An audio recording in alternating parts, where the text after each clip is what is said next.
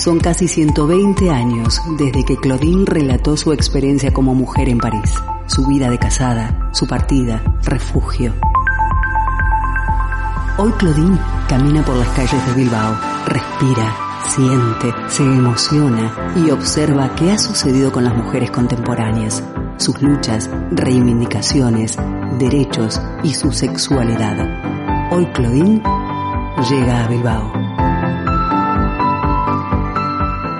Bienvenidas todas mujeres feministas a la edición de hoy para nuestro programa y proyecto feminista Claudine en Bilbao. Un verdadero gusto compartir con ustedes amigas que nos escuchan en todas partes del mundo a través de www.candelaradio.fm.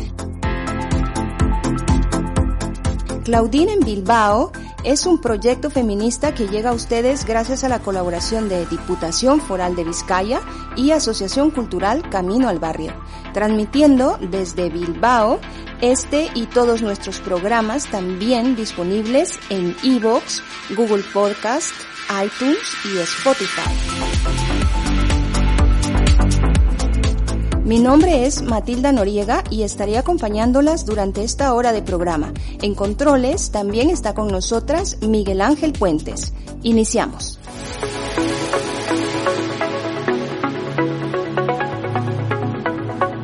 De espacio en espacio, de calle en calle, de realidad en realidad. Claudine se sensibiliza con las mujeres de hoy, toma nota, todo lo escribe en su diario. Hoy abrimos una de las páginas de estas memorias para hablar de...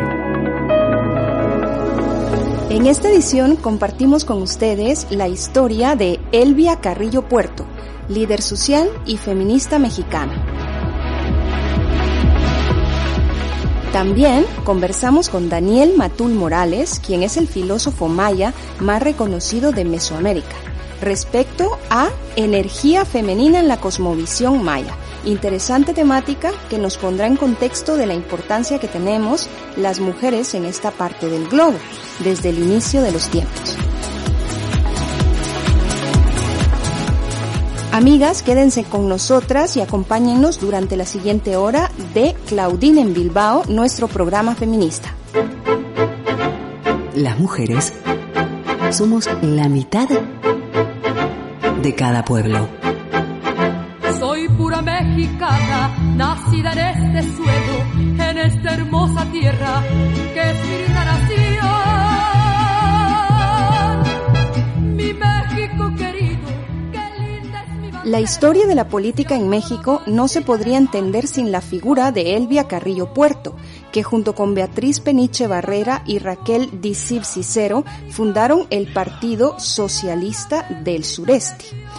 Elvia Carrillo Puerto, nacida en Motul, Yucatán, el 30 de enero de 1881, fue una lideresa feminista, política y sufragista mexicana, luchadora social cuyo activismo le ganó el mote de monja roja del Mayab. Ella fue miembro del Partido Socialista del Sureste y electa diputada para el Congreso de Yucatán en el año de 1923 convirtiéndose en una de las tres primeras mujeres en formar parte de un cuerpo legislativo en México, en una época en que las mujeres no tenían todavía el derecho al voto.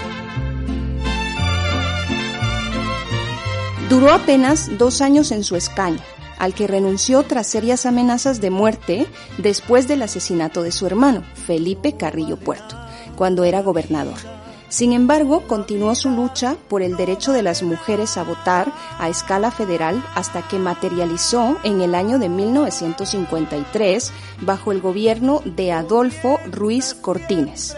En su honor, el Senado de la República entrega año con año la medalla Elvia Carrillo Puerto a mujeres destacadas.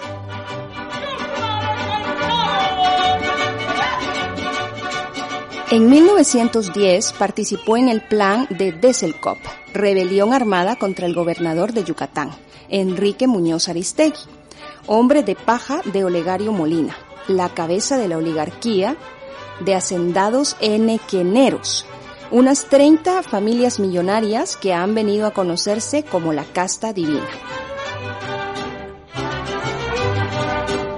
Molina había sido electo en 1901, reelecto en 1905 y en 1906, cuando fue nombrado ministro de Fomento del gabinete de Porfirio Díaz, a través de Muñoz Aristegui. Siguió gobernando despóticamente el estado de Yucatán. Junto con Elvia y su hermano Felipe, fueron conspiradores en aquel movimiento que vino a conocerse como primera chispa de la Revolución Mexicana. José Cantún, también estuvo Crescencio Jiménez Borsegui, José Crisanto Chi, Víctor Montenegro, Claudio Alcocer, Miguel Ruz Ponce, entre otros.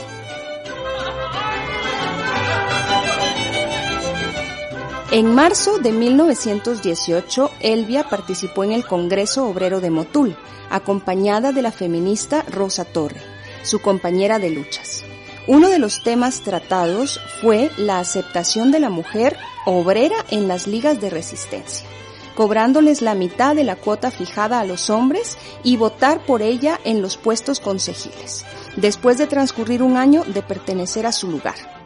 Apareció así en un Congreso socialista la opción del voto femenino, pues argumentaban que si la Constitución no lo permitía, tampoco lo prohibía.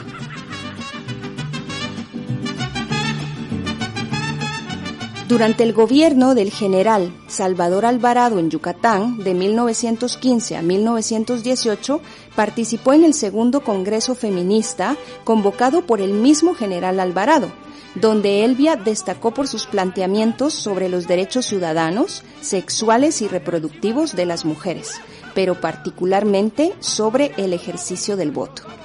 En 1919, durante el gobierno de Venustiano Carranza, Elvia se exilió por primera vez en la Ciudad de México, tras la persecución de los miembros del Partido Socialista del Sureste.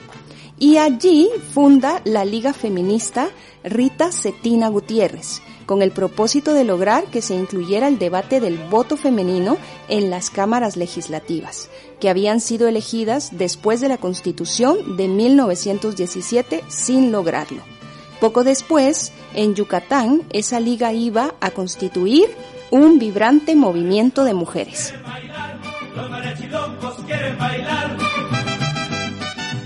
En 1921, tras el triunfo en las urnas de Felipe Carrillo Puerto, hermano de Elvia, la Liga Rita Cetina fue adscrita al Partido Socialista del Sureste y en enero de 1922, en presencia del gobernador y el profesorado estatal, Elvia fue elegida presidenta de dicha liga, cuyas oficinas fueron instaladas en la planta alta del edificio del Ateneo Peninsular.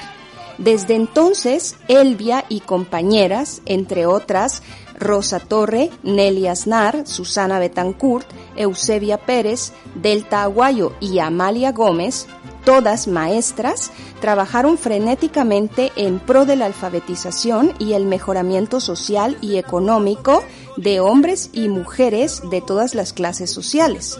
También promovieron la regulación de la natalidad.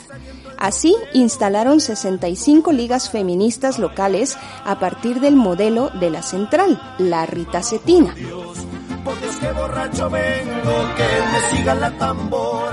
Fundaron también una escuela nocturna para mujeres y una de educación continua para profesores de ambos sexos. Publicaron dos revistas, Feminismo y Rebeldía, y durante sus reuniones semanales discutieron y ofrecieron conferencias sobre control de la natalidad, educación, higiene y otros temas de interés para las mujeres especialmente.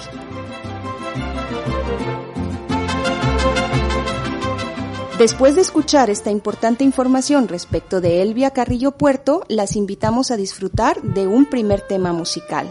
Desde Argentina y a cargo de las taradas, esto es Que no, que no.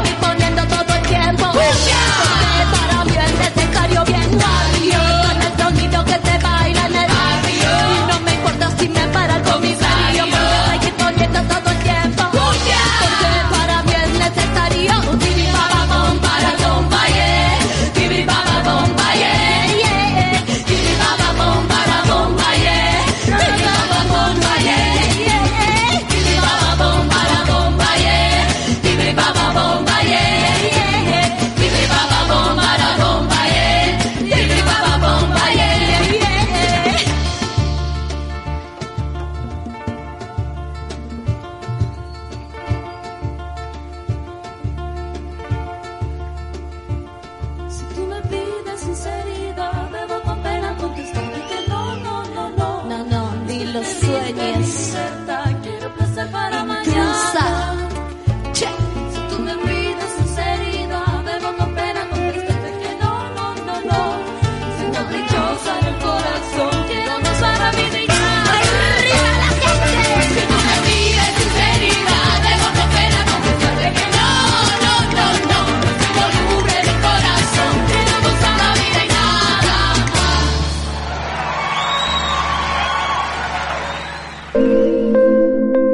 Desigualdades que afectan a las mujeres de hoy, la violencia machista, el Estado y la actitud de la ciudadanía ante esta realidad. Claudine suspira, reflexiona, dice...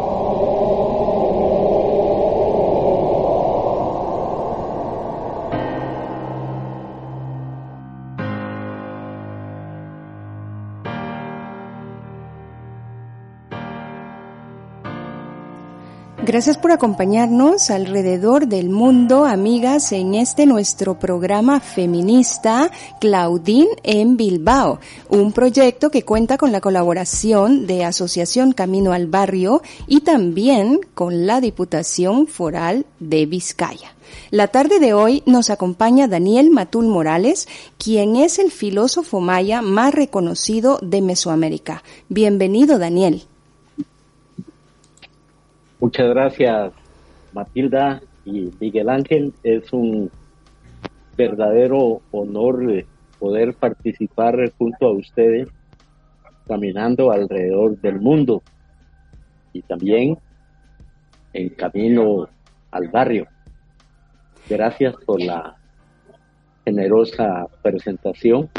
Yo solamente soy un estudiante de la cultura maya que puedo contribuir a su difusión en todos los niveles de la sociedad mundial. Muchas gracias.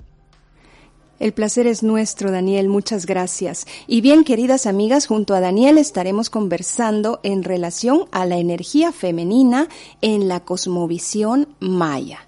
Así que, Daniel, qué mejor manera que hacerlo con un filósofo. Los micrófonos de, de Candela Radio a partir de este momento son suyos. Yo haré una pregunta, pero por favor visibilice todo lo que crea conveniente dentro de este maravilloso conocimiento que usted tiene respecto a la cosmovisión maya. Dentro de la cosmovisión maya, Daniel, ¿qué trascendencia ha tenido la energía femenina en la construcción de la gran civilización mesoamericana? Muchas gracias por la pregunta. Eh, efectivamente, la cosmovisión maya su cultura, su pensamiento y su epistemología nos permiten acercarnos a la comprensión de el por qué la conciencia de la cultura maya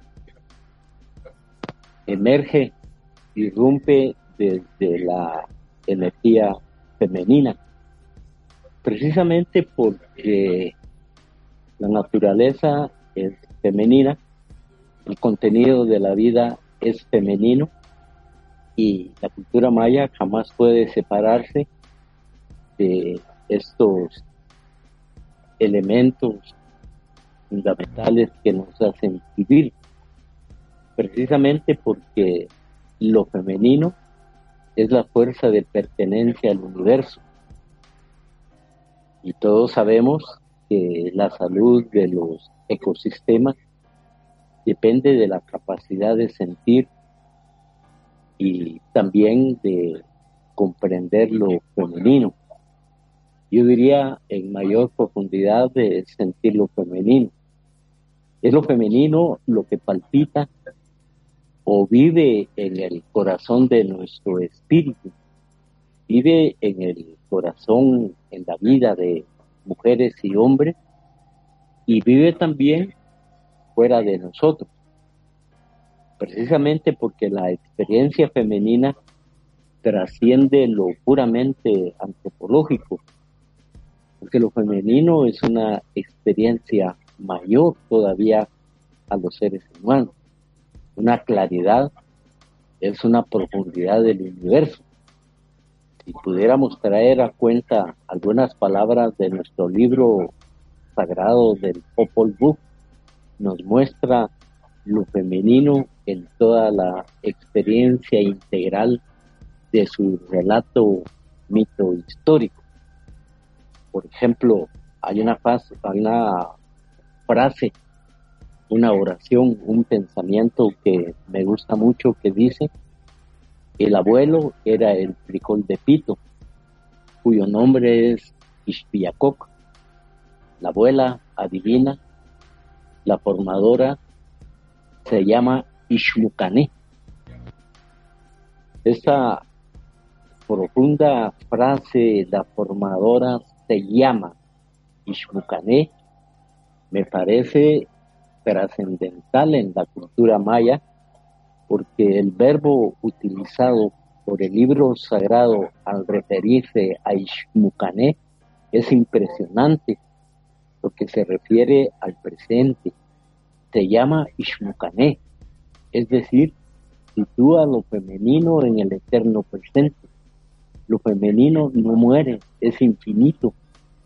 Adquiere lo que podríamos decir en términos mayas, la sacralidad, la divinidad, porque lo femenino es la experiencia del amor, la experiencia del ser, y aquí estamos hablando de una ontología. Dijéramos la ontología maya, no puede comprenderse con las lentes de la euforia moderna del racionalismo neoliberal, porque esta euforia racionalista neoliberal ha causado la atrofia de todo lo femenino, impide el gozo de celebrar la vida, es lo que estamos haciendo ahorita, celebrando la vida desde la energía femenina. La energía femenina siempre está llena de gozo, de alegría de vida, de bondad, de ternura, de amabilidad. En la cultura maya, lo amable es una condición fundamental de lo femenino. Por ejemplo, yo les digo a ustedes que son amables por haberme invitado a este programa, por eh, volver al camino hacia el barrio. Y cuando digo amable, es que ustedes tienen condición de ser amadas, de ser amados. Amabilidad es una condición fundamental femenina en la cultura maya aún en los momentos tan confusos que vivimos ahora en el planeta, la cultura que hunde sus raíces en lo femenino como la cultura maya, pervive como dijéramos una experiencia de vida y como forma de oposición al dominio, a la sumisión, a la tiranía del excesivo racionalismo. Esta cultura femenina ha sobrevivido, sobrevivido en las pautas más hermosas de las culturas de Mesoamérica, en las comunidades campesinas, diríamos, de todo el continente de Abya Yala, especialmente en las interacciones de madre, hija, hijo, donde el centro de estas inmensas relaciones seguramente es la celebración de la vida. Eh, seguramente eh, la religión cristiana es machista y patriarcal ontológicamente. ¿Qué diferencia existe de eso a los fundamentos que tiene la cosmovisión maya de la energía femenina? Lo que sucede es que la cultura patriarcal que ha cobrado bastante vida en los fundamentalismos religiosos de origen occidental siempre se ha manifestado en una distancia totalmente opuesta a, las culturas antiguas del planeta y dentro de ellas yo digo eh, precisamente a la cultura maya.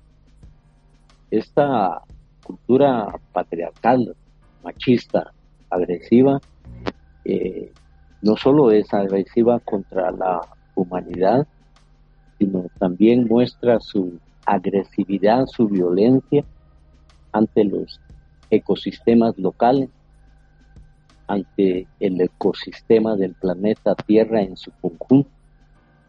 Son conductas autoagresivas, puesto que lo que se le hace a los ecosistemas lo hacemos hacia nosotros mismos.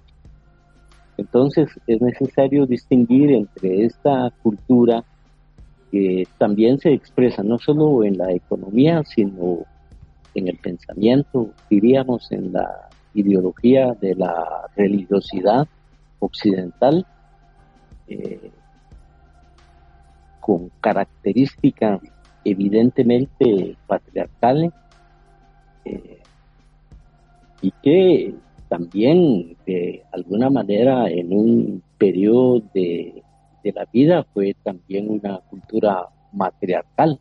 La diferencia entre lo matriarcal y lo patriarcal es que en lo matriarcal eh, quienes dominan son las mujeres, pero en el caso de la cultura femenina, o podríamos decir en cierto sentido matrística, las relaciones entre los hombres y las mujeres nunca son relaciones de prevalencia, al contrario, eh, son relaciones de correspondencia, de vincularidad, de solidaridad, de creatividad en conjunto. Eso es lo que condiciona no solo las características de nuestras relaciones sociales, políticas, culturales, y nuestro concepto de tiempo. El concepto de tiempo, la cultura maya, tenemos un calendario femenino que está basado en las fases de la luna, que se corresponde a los 260 días eh, en que prácticamente nosotros estamos en el vientre de la madre, equivalente aproximadamente nueve meses. Y son también 260 días el ciclo sinódico de la luna alrededor de la Tierra. Entonces, la femenidad de la luna tiene que ver con la formación de todo el proceso de gestación. Y por eso es que nosotros desde que estamos en el vientre de la madre estamos recibiendo no solo la energía antropológica o la energía física de nuestras madres, sino que también estamos recibiendo las energías femeninas que vienen desde las estrellas. O sea que toda energía celeste corresponde por su actividad creativa, por su actividad fantástica, por su actividad de funcionamiento de belleza, corresponden a un origen femenino. Ahí no hay alternativa. Sobre todo que también tiene que ver con la fecundación y el desarrollo del maíz, que es el cereal fundamental que nos da vida. Y casualmente fueron ingenieras genética maya quienes desarrollaron toda la formación del el maíz, es decir, su, su invento, podríamos decir, su descubrimiento, porque el maíz es una planta doméstica que no puede crecer sin la intervención de la mano de los seres humanos. Y fueron las mujeres en el Popol Vuh, que es nuestro libro sagrado, está muy bien explicado cómo Ishkik, que es la madre que dio a luz a una pareja de hombre y mujer, los míticos gemelos que dieron el origen a la cultura del maíz, de la cual gozamos en la actualidad en medio de la agresión colonizadora, en medio de la agresión de las culturas machistas o patriarcales, pero de alguna manera hemos podido resistir. Gracias a este fundamento cósmico que, como decía, las fuerzas femeninas van más allá de lo meramente humano y alcanzan el cosmos. Y nosotros estamos completamente seguros porque durante más de 10.000 o 2.000 años hemos utilizado este calendario femenino de 260 días que se corresponde muy bien con los ciclos de la luz. Gracias Daniel por esta enriquecedora charla. En este momento haremos una pausa. Aprovecharemos también para compartir con todas nuestras amigas radioescuchas nuestro número telefónico en cabina, que es el 944-213-276 de las instalaciones de Candela Radio FM. A todas las que nos escuchan alrededor del mundo por nuestro sitio web www.candelaradio.fm también agradecerles e invitarlas a escuchar un segundo tema musical a cargo de Marta Gómez. Esto es Manos de Mujeres.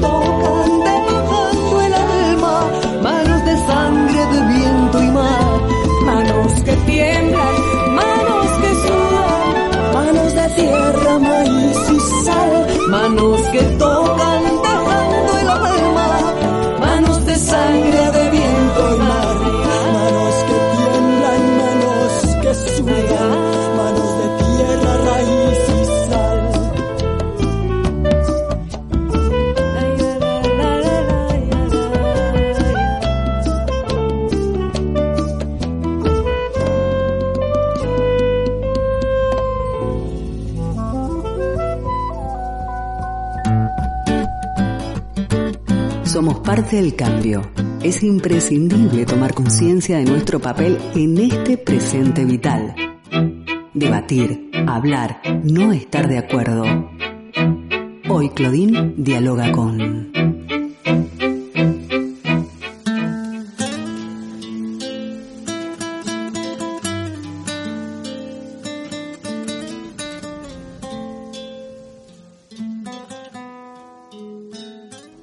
Escuchamos de la voz de Marta Gómez, quien es una cantora y compositora colombiana residente en Barcelona, la canción Manos de Mujeres. Y es de esta manera que estamos de vuelta para continuar compartiendo nuestro programa feminista Claudine en Bilbao con todas ustedes. La tarde de hoy conversamos sobre la energía femenina en la cosmovisión maya.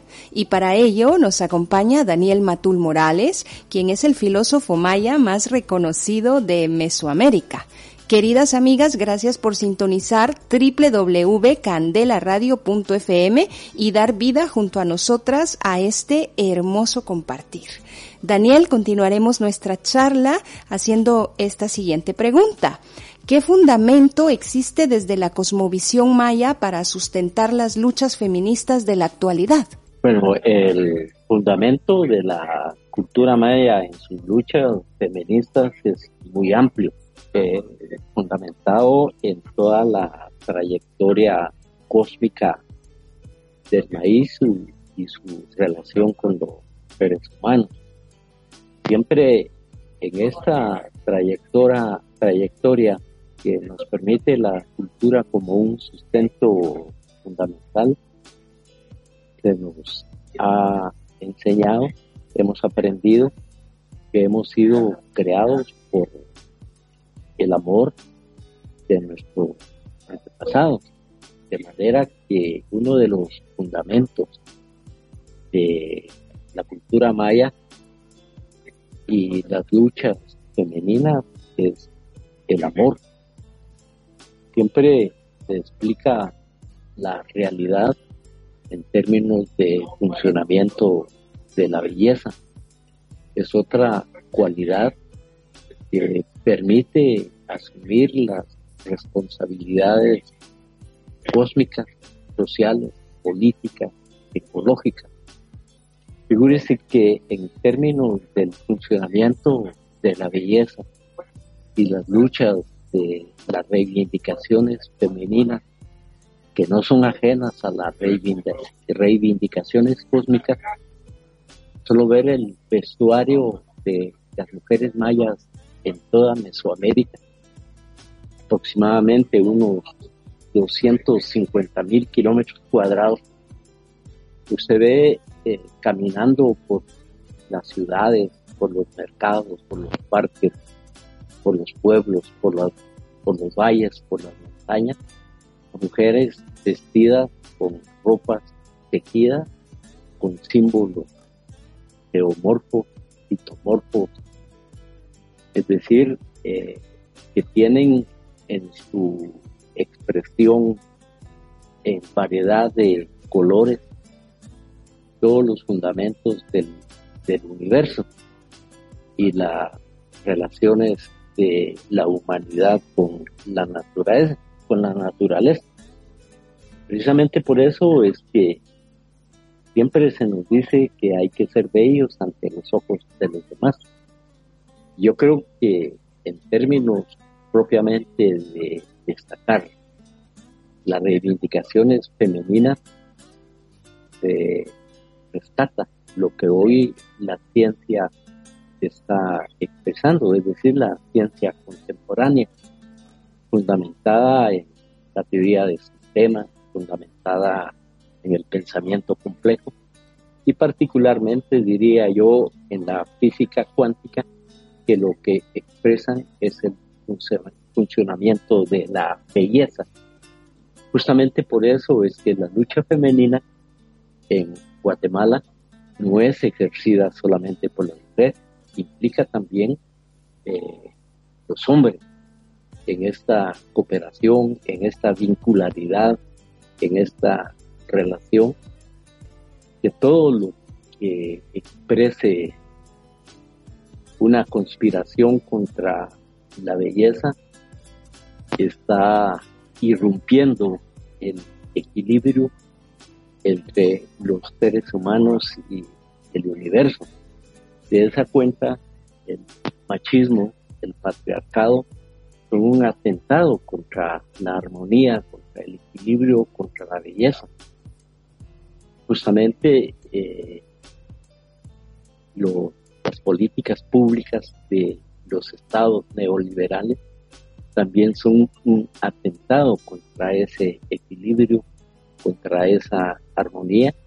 Y es por eso que las luchas están fundamentadas en lo que nosotros advertimos como una creación cósmica. Y de ahí que también nuestras luchas eh, frente a las políticas públicas, frente al Estado, frente a, los imperios que tratan de, dibujar a la fuerza femenina, tratan de humillar y de oprimir a las mujeres, eh, están interviniendo en contra de los designios eh, que fundamentan la armonía cósmica. Por ejemplo, nosotros siempre pensamos en el desarrollo de estas luchas femeninas a las fuerzas cósmicas Tacol y Vitol, que son padre y madre de la vida.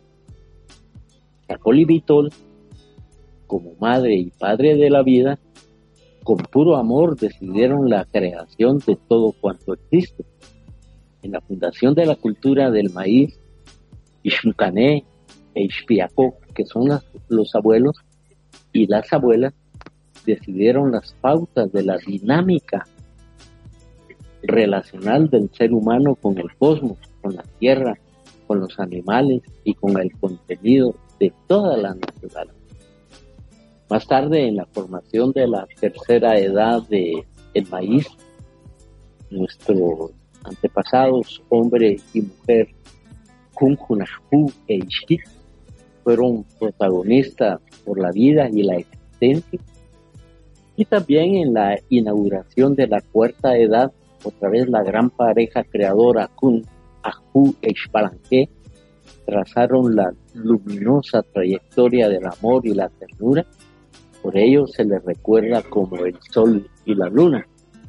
De manera que en los fundamentos, obviamente, de las luchas femeninas no puede quedar fuera todo el sistema ecológico que constituye la madre tierra y tampoco el sistema ecológico planetario ya y en mayor dimensión el, el cosmos. Por eso es que es una lucha bastante eh, fundamentada en la acción propiamente de la propia vida. Por eso es que la pedagogía en la cultura maya eh, presupone que no es necesario asistir a las escuelas a aprender los lenguajes y las actitudes de comprensión, tolerancia, solidaridad y alegría, porque eso lo estamos nosotros aprendiendo desde el vientre de nuestra madre. Y desde ahí, desde ese vientre, están penetrando estos idiomas que lo que expresan son armonías, sincronizaciones para ir conformando nuestra identidad cósmica.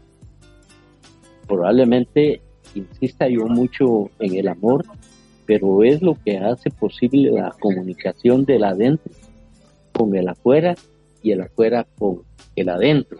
Es decir, la comunicación entre el bebé en gestación se comunica con el afuera y las personas que están en el afuera se comunican con el adentro. Y esto tiene que ver también con la comunicación de los seres humanos con el adentro del universo y con también lo afuera del universo. Es una sintonía, es una relación a veces visible, otras veces invisible, pero como se dice en la cultura maya, un pensamiento en la Tierra tiene repercusiones en el universo y un pensamiento en el universo tiene repercusiones también en la Tierra. De manera que es un poco complicado explicar en un momento tan rápido cómo eh, las luchas femeninas tienen que ver con el afuera y con el adentro. Es decir, siempre se piensa en siete generaciones. Las luchas femeninas de hoy están pensando cómo será el porvenir de quienes no han nacido todavía. Eso es un punto fundamental que tiene que ver con, con una proyección, con la búsqueda del restablecimiento del equilibrio cósmico en, la madre tierra, en, los momentos de esta crisis. De esa cuenta, el punto de partida de la estructura cultural de las luchas femeninas, podemos decir que se refiere siempre al cosmos. La pregunta que se hace en las luchas femeninas es, ¿acaso la milpa ¿Acaso el maíz no es hombre o mujer? Esa interrogación nos lleva a plantear que la planta del maíz que conocemos en Mesoamérica como milpa es al mismo tiempo hombre y al mismo tiempo mujer. El penacho, o sea, la flor del maíz que está en el extremo superior es masculina, pero las hojas son femeninas. La conjunción de el penacho y las hojas femeninas genera la unidad, el equilibrio y la armonía que más tarde aparece en la mazorca. Por eso es que el fundamento de nuestras luchas tiene que ver no solo con los hombres, el fundamento tiene que ver con los ríos, tiene que ver con los árboles, tiene que ver con las montañas, tiene que ver con las estrellas. Verdaderamente es una lucha, cuando uno ve todo ese espectro, es una lucha maravillosa, es una lucha con planteamiento estético. Por eso es que la cultura del maíz es clave en esta continuidad en medio de la colonización el desprecio y la humillación que se ha cernido sobre nuestras culturas continúa reproduciéndose y proyectando el proceso que nosotros denominamos el eterno presente. Y ahí estamos incorporando también en esa lucha el concepto de tiempo. Cual tampoco son ajenos los niños, los jóvenes, las personas adultas y las personas ancianas. Es una diversidad que busca siempre una convivencia justa y equitativa, eh, lo que valdría a tomar en cuenta una profunda relación entre hombres y mujeres. Y es lo que nos lleva a vivir convivencias más justas y más equitativas, aun cuando el colonialismo en ciertos casos ha interrumpido esa relación y ha querido contaminar tanto a mujeres como a hombres del machismo, del paternalismo y ya no digamos de la cultura patriarcal. Entonces nuestras reflexiones eh, siempre en el curso de nuestra actividad cotidiana, tanto en la educación formal como en la educación informal, se convierten en aportes para la emergencia y configuración de una cultura viva en el siglo XXI, que no solo posibilite aniquilamiento, o a veces muy fuerte la palabra, pero posibilite el borramiento de las prácticas dicotómicas de las prácticas sexistas entre hombres y mujeres y contribuya sensitivamente y radicalmente al desdibujamiento de patrones comportamentales que atentan contra, contra la existencia del género humano en el planeta, a la discriminación de las mujeres, a la humillación de las mujeres, a la opresión de las mujeres.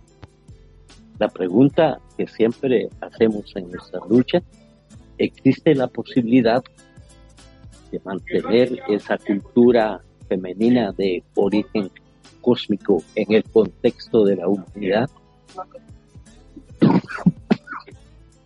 Perdón. Esa sería una de las preguntas fundamentales y que seguramente la humanidad pasó mucho tiempo el cultivo.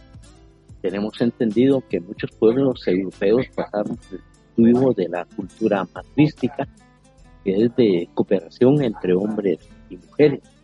Lamentablemente, con la aparición del antropocentrismo y más precisamente con la revolución industrial, se plantea una nueva perspectiva, una nueva visión que se llama antropocentrismo, donde el hombre, es decir, estoy hablando de hombre en su carácter propiamente masculino, se arroga la función de ser el dominador de la tierra, el dominador del universo, y ahí viene toda la explotación en contra de la madre tierra y a utilizar a la mujer como un instrumento. Recordemos lo que uno de los filósofos de la revolución industrial, Francis Bacon, decía que a la naturaleza hay que torturarla como se tortura a la mujer para que diga la verdad. Sobre esos argumentos se ha fundado esta cultura occidental, esta cultura antropocéntrica, que tiene graves contradicciones contra nuestras antiguas culturas en Yala, que es un término que estamos reivindicando porque era como nosotros antiguamente considerábamos el continente americano. Y por sobre todo, Yala es un concepto también íntimamente femenino que define la tierra del amor, la tierra de la abundancia. Gracias, Daniel. Muy seguramente cada defensa del feminismo debería estar basada en atender las necesidades de las sociedades en que habita y no ser una imitación de feminismos que tienden al blanquismo desarrollados por países europeos. Es decir, entonces, Daniel, que los movimientos feministas en la actualidad sí que para ser replanteados podrían volver a las culturas ancestrales mesoamericanas y así nutrirse para generar avances sustanciales para el desarrollo de la sociedad en el territorio centroamericano o el territorio de Aviala. A mí me parece que es una virtud muy importante lo que usted plantea, que sería propiamente volver los ojos a nuestra Avia Yala, o como decía José Martí, volver los ojos a nuestra América. Aquí tenemos una riqueza de valores, tenemos una riqueza de filosofía. Pudimos resolver el núcleo problemático de toda cultura con astronomía, con concepción de tiempo, con sociología, con arquitectura, con diferentes ramas de la ciencia. Por supuesto que esta filosofía no se reconoce porque se piensa que la filosofía surgió en Grecia y eso no es así. Nosotros hemos planteado siempre la resolución del núcleo problemático de nuestra estructura con la discusión colectiva y creo que parte de la discusión colectiva nos podría traer a cuenta una nueva posibilidad de concebir un, una vertiente de filosofía de intervención acerca del feminismo en el planeta, recuperando las culturas antiguas en todo el planeta. Yo no diría solo la cultura maya, porque eso sería también una insolencia de parte de nosotros, pero si lo que nosotros hemos podido averiguar en nuestras relaciones es que las antiguas culturas tenemos un fundamento de relación y reciprocidad.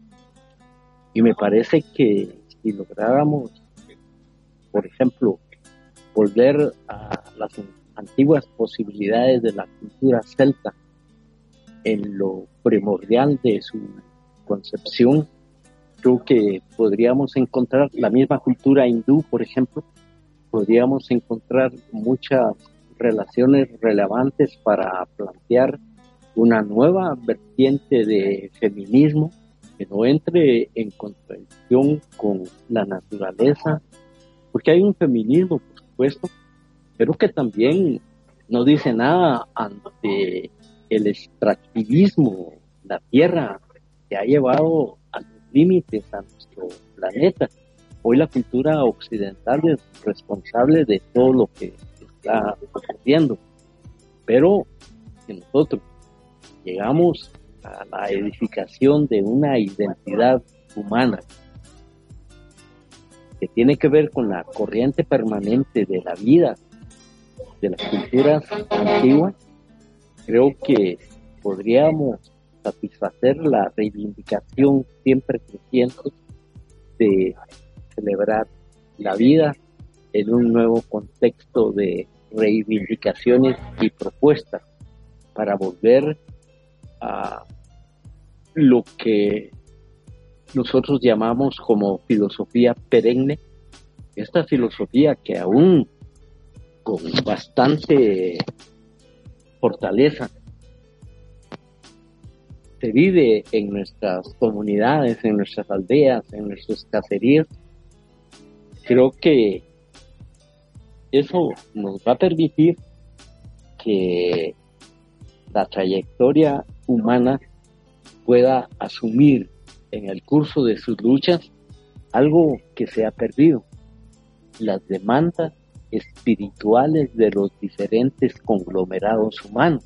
Si aspiramos a esa demanda de los grandes conglomerados humanos desde el punto de vista de la espiritualidad, podríamos llegar ya no solo a observar la naturaleza, sino algo fundamental, que es lo que nosotros estamos proponiendo en términos de una visión feminista. No solo observar a los seres humanos, no solo observar la Tierra, no solo observar el universo, el universo, sino llegar fundamentalmente a una comprensión de la vida, a una comprensión del universo, a una comprensión de la mujer, a una comprensión del hombre, a una comprensión de la naturaleza. Y la única forma de comprender es erradicar el método lógico racional que separa al objeto del sujeto. Hay una bifurcación entre sujeto y objeto. Porque el fundamento es el análisis. Y el análisis es la descomposición del todo para entender la parte. Lo que nosotros proponemos en la comprensión es dejar el análisis, dejar la observación y pasar a la síntesis. Porque la síntesis es la interacción de las partes con el todo. Y si reconfiguramos esa nueva manera de, comprender desde el punto de vista de las culturas antiguas, podríamos llegar a, a, la posibilidad de recurrir al espíritu como fundamento de la ciencia para comprender. Yo no puedo comprender a una mujer si no lo hago espiritualmente. Y una mujer no me puede comprender si no también incursiona espiritualmente en mi ontología. Yo no puedo comprender la luna si no la siento.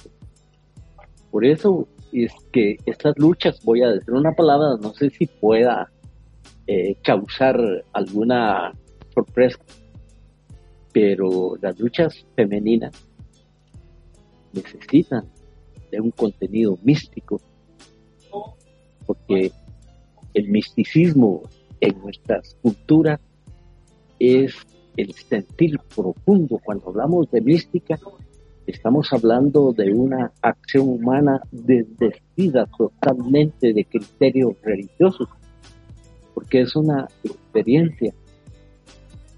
La mística o el místico son aquellas personas que no han recibido catecismo, son aquellas personas que viven de acuerdo a su propia experiencia. Y eso es lo que ha dotado esta filosofía perenne de ese constante sentir. Fíjese que nosotros eh, tenemos la energía femenina en todo el cuerpo. El cuerpo tiene el 70% de agua y su correspondencia está con los ciclos de la luna. La luna, por su carácter energético, mueve los océanos. Los marineros tienen un almanaque que se llama Bristol, que les dice en alta mar cuándo va a haber marea alta cuándo va a haber marea baja o cuándo va a haber un equilibrio en el mar y se basa en ese almanaque que contempla todas las energías femeninas que hacen posible los movimientos del agua. Y eso es lo que hace la luna también con el líquido amniótico. Lo mueve y hace que el bebé que está en gestación reciba esos movimientos de la luna a través de el agua, a través de las ondas que va formando el líquido amniótico en el vientre de la madre. Y la luna tiene 260 días, ciclo sideral, aproximadamente nueve meses. Y matemáticamente se corresponde también con los 200 60 días que yo puedo verificar en mi cuerpo. La luna biológica o eh, sideralmente tiene un ciclo de 260 días. Matemáticamente yo lo tengo en mi cuerpo porque tengo 20 dedos, 10 de las manos y 10 de los dedos y 13 articulaciones. Si multiplico los 20 dedos que tengo por las 13 articulaciones, me da los 270 días. Cuando yo entiendo eso, pues me invade una emoción que es otra característica de las luchas, la emoción de tener correspondencia matemática con los ciclos siderales de la luna. Entonces, eso me permite una comprensión, porque yo estoy sintiendo la luna en mi energía femenina de mi cuerpo. Y entonces ya me pongo a observarme, a contemplarme, a verificarme, a tener la experiencia. ¿Qué ocurre en mi cuerpo en cuarto menguante, en cuarto creciente, en luna nueva y en plenilunio? Entonces, cuando ya entro a esa actividad de sentir, yo estoy comprendiendo cómo las fuerzas femeninas cósmicas se desarrollan en mi cuerpo. Y yo creo que eh, en ese propósito se podría contribuir mucho a una nueva, dijéramos, visión de las luchas femeninas de acuerdo a las corrientes cósmicas cultivadas por los por las antiguas culturas y en lo que yo podría decir de la cultura maya cultivada por nuestros ancestros, por las astrónomas o por los astrónomos mayas. Figúrese que por eso es que hemos elevado a una deidad, a la comadrona, eh, que cotidianamente siguen el curso de lo que podríamos decir ecología de saber. Las comadronas jamás permiten la separación de un niño o de una niña al momento de nacer, sino que es una conexión cósmica y esa ecología de saberes creo que de alguna manera se ha ido recuperando para no separar el amor las palpitaciones del corazón de la madre con el niño. Por eso es que eh, no hay casas de maternidad en la cultura maya, porque la, la maternidad es prácticamente el hogar donde nace un niño al lado de su padre, de sus hermanos. De manera que verdaderamente en el concepto propiamente de la cultura maya no existe un embarazo, porque estar embarazado quiere decir estar encerrado. Lo que se cultiva en la cultura maya, que su traducción al castellano sería una mujer en gestación está enlunada. Estoy enlunada, pero no es solo la, la mujer la que está enlunada, es el hogar el que está enlunado. Pero no es solamente el hogar el que está enlunado, es el barrio porque todos asisten con alegría a ver ese enlunamiento que está gestando la emergencia de un nuevo ser. Y allí es donde brota el germen y la comprensión de que la energía femenina por siempre y para siempre es una energía creadora. Gracias Daniel tenerlo con nosotras en entrevista y poder compartir con su persona, tenerlo vía telefónica, nos acerca tanto a pesar de la distancia y siempre nos resulta enriquecedor desde nuestro programa feminista Claudine en Bilbao. Queremos agradecerle por habernos acompañado y haber tenido con nosotras este compartir. Pues yo le agradezco mucho la invitación tanto a usted, querida Matilda, como a Miguel Ángel. Sin quererlo, hemos viajado con la luna alrededor del mundo y hemos caminado también en un momento estelar hacia el barrio. Seguramente para mí es muy importante porque Tal vez yo soy el más beneficiado en volver al espíritu en un momento de esta tarde a las emociones, que son los aspectos que no cultivan la cultura patriarcal europea. como dije, son contradictorias, son contradictorios sus postulados con la emergencia de los conocimientos, de la filosofía perenne que vienen de la antigüedad. Les proporciono un abrazo emocionado y sepan que cuando ustedes crean conveniente estaré compartiendo con ustedes en contribución de estos programas tan educativos, llenos de aprendizaje y de felicidad para quienes estamos invitados a participar. Muy buenas noches y muchas gracias. Gracias Daniel. De nuestra parte también reciba un abrazo, como usted bien dice, emocionado. Contar con su presencia siempre genera un espacio extraordinario y un clima maravilloso aquí en Candela Radio.fm. Amigas, el programa casi llega a su fin, sin embargo queremos invitarlas a escucharnos también en nuestras próximas ediciones. Gracias por estar siempre en sintonía de Claudine en Bilbao, nuestro proyecto feminista, desarrollado gracias al proyecto de Diputación y al apoyo de Diputación Foral de Vizcaya y Asociación Cultural Camino al Barrio. Antes de marchar, compartimos un tercer tema musical para esta tarde y es de la interpretación de Mora Navarro y se titula Libres. Hasta la próxima. Hoy me levanto otro día siendo mujer. Desayuno con otra muerta más por la TV que su pollera, que era fiestera, y su asesino que me voy de mi casa, quién sabe si podré volver.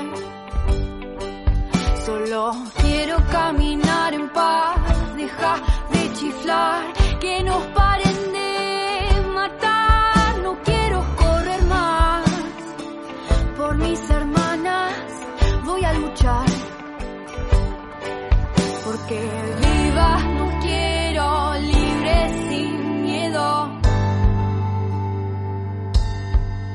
Así viva no quiero, libre sin miedo de ser lo que quiera ser. Voy a vestirme como quiera, con jean o con pollera voy a luchar por el aborto legal para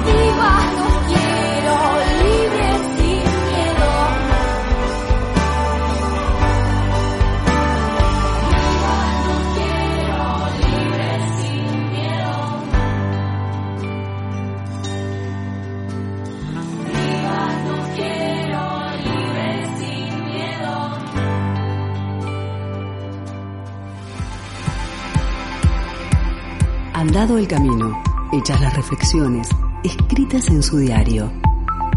Claudine levanta la mirada, observa, siente, respira y se adentra nuevamente en las calles de la ciudad. ¿Qué nueva realidad le deparará Bilbao a Claudine?